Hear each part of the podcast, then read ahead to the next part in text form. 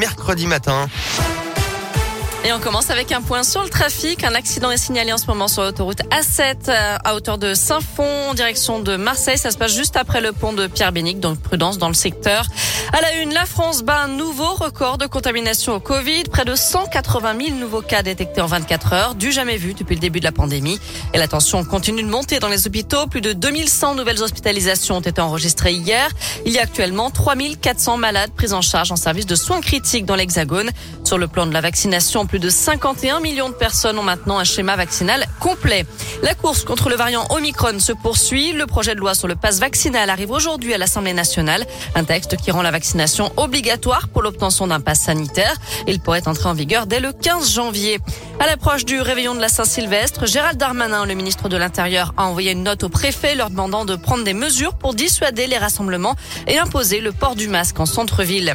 Parmi les nombreuses victimes du Covid, Grishka Bogdanov, son avocat a confirmé qu'il avait été hospitalisé en soins intensifs à Paris. Il n'était pas vacciné. Je le rappelle, il est décédé hier à l'âge de 72 ans et d'après le journal Le Monde, son frère jumeau Igor Bogdanov serait hospitalisé pour les mêmes raisons. Retour dans la région avec cet appel à témoins lancé après la disparition d'une adolescente de 15 ans à amberieu en bugey dans l'Ain. Marine a fugué de son domicile le 17 décembre et sera susceptible de se rendre à Lyon ou à Montpellier. Vous trouverez sa photo, sa description et toutes les infos sur l'appli Radoscoop et radoscoop.com. Dix personnes évacuées hier à Villeurbanne, toutes ou presque occupées à un immeuble en pisé qui menaçait de s'effondrer rue Léon Blum. Elles ont été relogées par leur famille. Un gros dispositif de secours a été mobilisé. Un mot de basket, pas de jauge à 5000 pour le All-Star Game. La grande fête de fin d'année du basket français passe entre les gouttes des restrictions sanitaires imposées par le gouvernement à partir de lundi. 16 000 spectateurs sont donc attendus ce soir à Paris-Bercy pour un show toujours spectaculaire avec le concours de dunk, le concours de tir à trois points et le match entre les meilleurs français et étrangers du championnat de France. Notre région est bien représentée avec le coach de Saint-Chamond, Alain Tinet, et sur le parquet de Villeurbanais, Elic Okobo, le Rouennais, Lauren Jackson ou encore le Bressan, Axel Julien.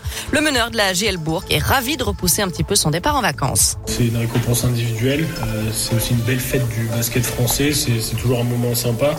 Ça nous enlève deux jours de vacances, mais, euh, mais voilà, c'est vraiment un super événement euh, et je suis content d'y retourner. Donc voilà, je vais profiter de, de, ça pour penser à autre chose, même si c'est pas des vacances, mais, mais voilà, c'est totalement différent. Retrouver des joueurs que je connais et puis essayer de de faire euh, une belle fête pour, pour les gens qui viennent nous voir et, euh, puis après bah, j'essaie de me reposer euh, comme je peux. Axel Julien, le meneur de la GL Bourg au micro de Didier Bertel. Le All-Star Games c'est à partir de 19h ce soir en direct sur Beansport.